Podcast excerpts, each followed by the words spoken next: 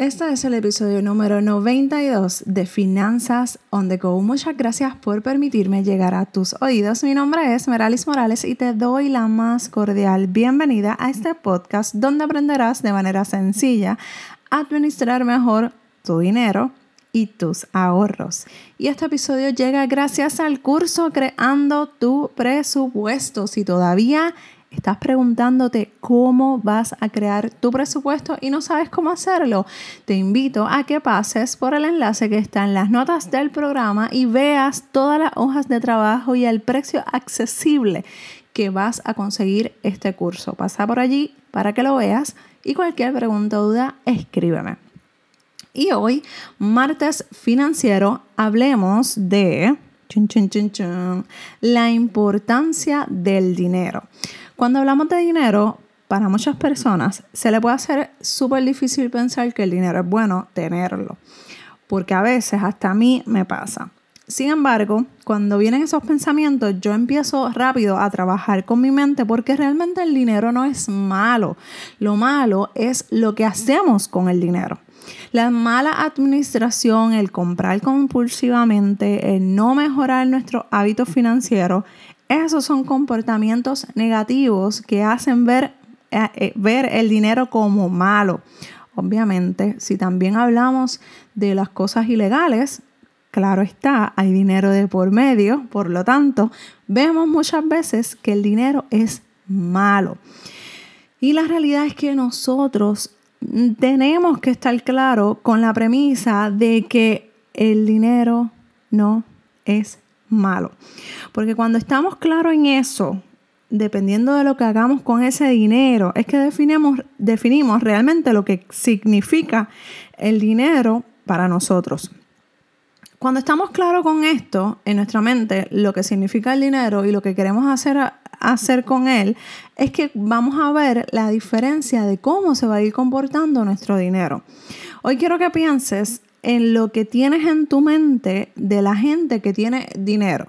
Una gente que tiene, las personas que tienen mucho dinero, los baloncelistas, por ejemplo, los peloteros, este, los cantantes. ¿Qué tú sientes cuando tú ves las mansiones, los autos? ¿Qué es lo que tú sientes? ¿Qué te hace sentir el dinero? ¿Qué te hace ver o, o sentir cuando tú ves a una persona que tiene mucho dinero y sabes que tiene mucho dinero, no es que lo aparenta, es que sabes. Porque, por ejemplo, los peloteros, los baloncelistas, los atletas, sabe, sabemos cuánto dinero se ganan, porque obviamente salen en las noticias que si fulanito se ganó un contrato de yo no sé qué o firmó un contrato de yo no sé cuánto, pues ¿qué me hace sentir ese dinero? Yo quiero, ¿qué me hace sentir ese tipo de noticias? Quiero que te vayas pensando en, hagas esa eh, eh, análisis porque muchos de estos pensamientos son los que nos sabotean nuestros planes. Porque dentro de nosotros, bien profundo de nuestros pensamientos, es que se encuentra ese pensamiento negativo que hay que comenzar a arreglar, ajustar y a trabajar para que como resultado podamos tener una mejor administración financiera y tener éxito con nuestro dinero. Yo no sé si recuerdan eh, que al principio eh, del, del, podcast yo hablaba mucho y mencionaba mucho el libro de los secretos de la mente millonaria.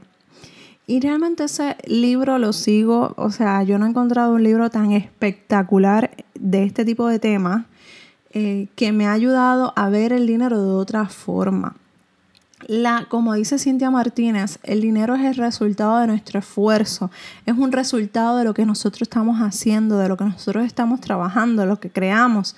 Y así como lo gastamos y así como lo malgastamos, ahí es cuando entonces debemos de pensar por qué. ¿Por qué se nos va el dinero tan rápido como sale agua? ¿Por qué no podemos tener ahorros, buenos ahorros en nuestras cuentas bancarias si pasamos 10, 15, 20 años trabajando? ¿Por qué no? ¿Por qué?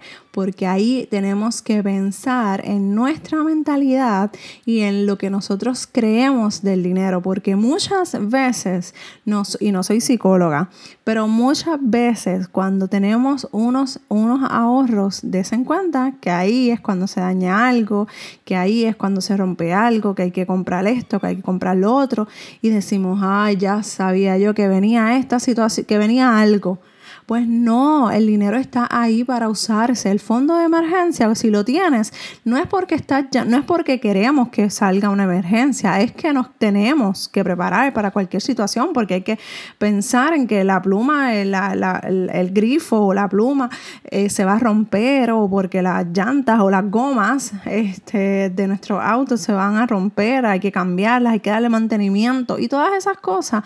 No es que la vida esté en contra de nosotros, no es eso. Es que realmente son cosas que se tienen que dañar por el uso. Y, ahí es que nosotros tenemos que ver que esto no es porque tenía más dinero ahorrado en mi cuenta de banco y ya sabía yo que iba a venir algo y me iba a caer la macacoa. No, de ahora en adelante yo quiero que tú te vayas con un pensamiento diferente.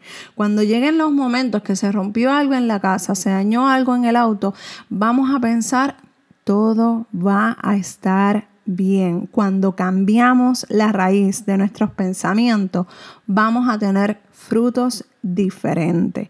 Así que como el resultado de, de cómo nosotros trabajamos nuestro dinero, está en la administración, en la sabia administración, pues entonces hay que empezar con la mente.